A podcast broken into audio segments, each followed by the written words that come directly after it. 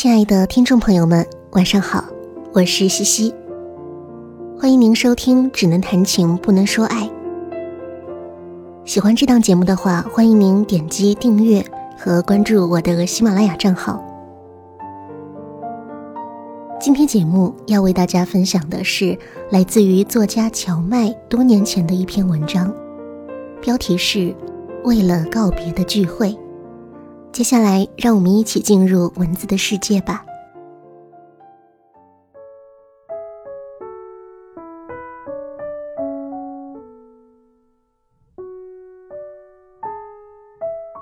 二零零三年，我们大学毕业，正逢 SARS，所有程序都显得随便而且匆忙，答辩也只是抽了几个倒霉蛋。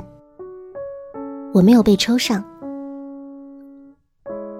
当时我恰逢青春期廉价的万念俱灰，在北京待了两个月，就一声不吭地逃回了南京，什么都不想做了。新华日报当时招人，我也去面试了。主编问：“你愿意到下面的记者站去吗？”指的是去遍江苏各地级市的记者站。我说：“不愿意。”很多同班同学都参加了这次面试，不同的是，他们说了愿意，于是离开了南京，在各地的记者站待了好几年，有几个现在依然待在那里。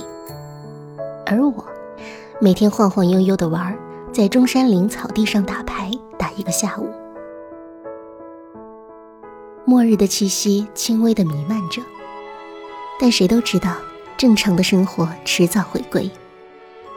有朋友帮我把简历递给了本地的一家报社，我呢则被押送着去参加了面试，不久就去上班了。接着，一位南方系的记者老师因为各种原因找到我，邀请我去上海参加一份正筹备创刊的报纸。我真的去了上海一趟，在新的办公室里晃了一圈，头昏脑胀的横穿马路。然后退缩了。毕业的散伙饭我去吃了，酒也喝了一点。新闻系当时还算是个热门专业，我们是大学扩招的第一届，一个班竟然有五十多个人，都是八一年左右出生的，大多都是独生子女，也几乎都是来自江苏省内。这使得我们有一种集体性的淡漠，并没有产生太多的离愁。手机和网络在二零零三年都已经开始发达了，我们随时可以找到对方，我们不会再散落天涯，我们随时都能见面。结果，这十年间，除了个别同学，其他的人，我一面都没再见过。毕业后，我没有参加过任何的同学聚会，后来其他人也不再聚了。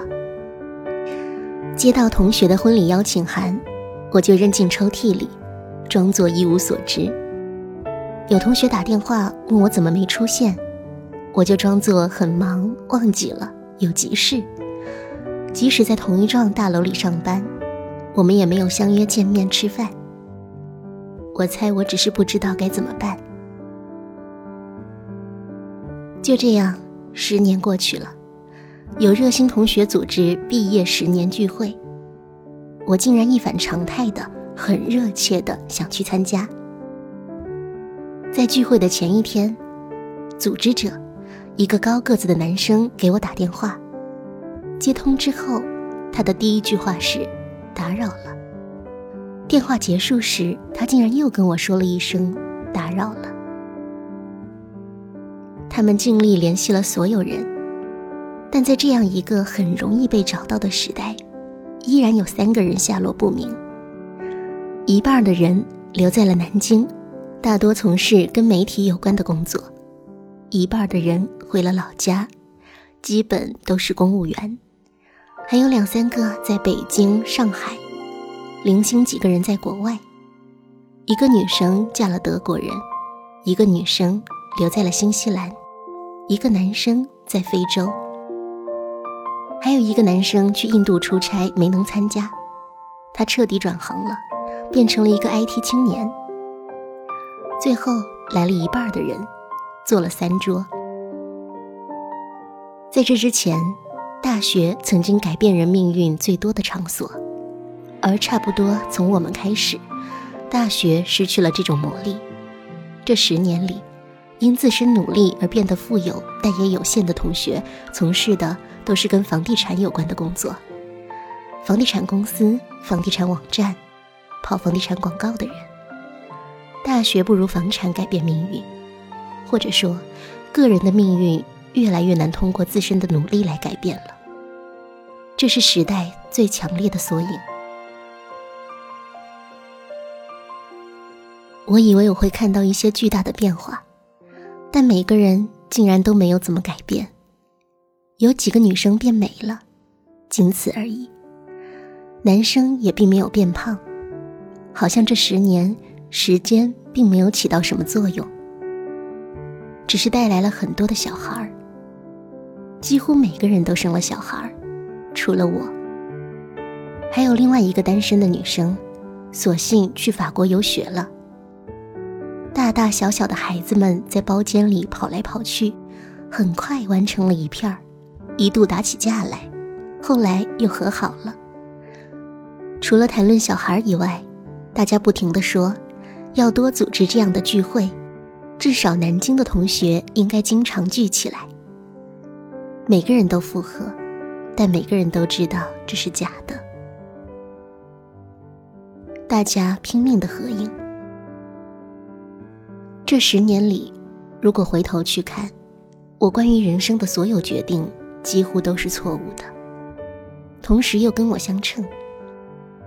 就在前一天。因为雅虎邮箱要消失，我整理邮箱时的邮件时，竟然翻到了十年前那个劝我去上海的老师发给我的邮件。他说：“我知道想让你下定最后的决心很难，但以我职业生涯的经验，原来与我程度差不多的人，现在大多数还在一些小媒体混日子，意志消沉。”他们少的就是关键时刻迈出人生关键一步的勇气。不过你还年轻，有的是机会。在另一封信里，他又说，在南京的报纸服务时间长了会有惰性，想保持高格调比较困难。很不幸，他说的每句话都对，只有一句话不对。你还年轻，有的是机会。二零零三年，还是用新闻改变社会的理想鼓舞我们的时代。十年过去之后，当年这么鼓励我的人，恐怕也不会这样豪迈的讲话了。与其说令我惊讶，不如说令我平静。最终。我们都仅仅是变成普普通通的人。伴随着这一切的是，传统媒体的缓慢衰落。新闻系再也不是什么令人感到有趣的专业了。据说某广电新闻今年只招到一个男生，而他估计还没办法扛起摄像机。职业的理想早就丧失了，命运却还没有展示太多威力。再等十年，我们可能才会看清楚命运的轮廓吧。现在的我们言笑晏晏，意识到自己是被很多无奈和平庸所包围的一代，却透露出一种集体性的不焦虑。有个同学说：“这么单纯的聚会，单纯到令我受不了。”确实太单纯了，没有利益关系。谈不上多么深刻的友情，同学间没有谈过恋爱，连八卦都欠奉。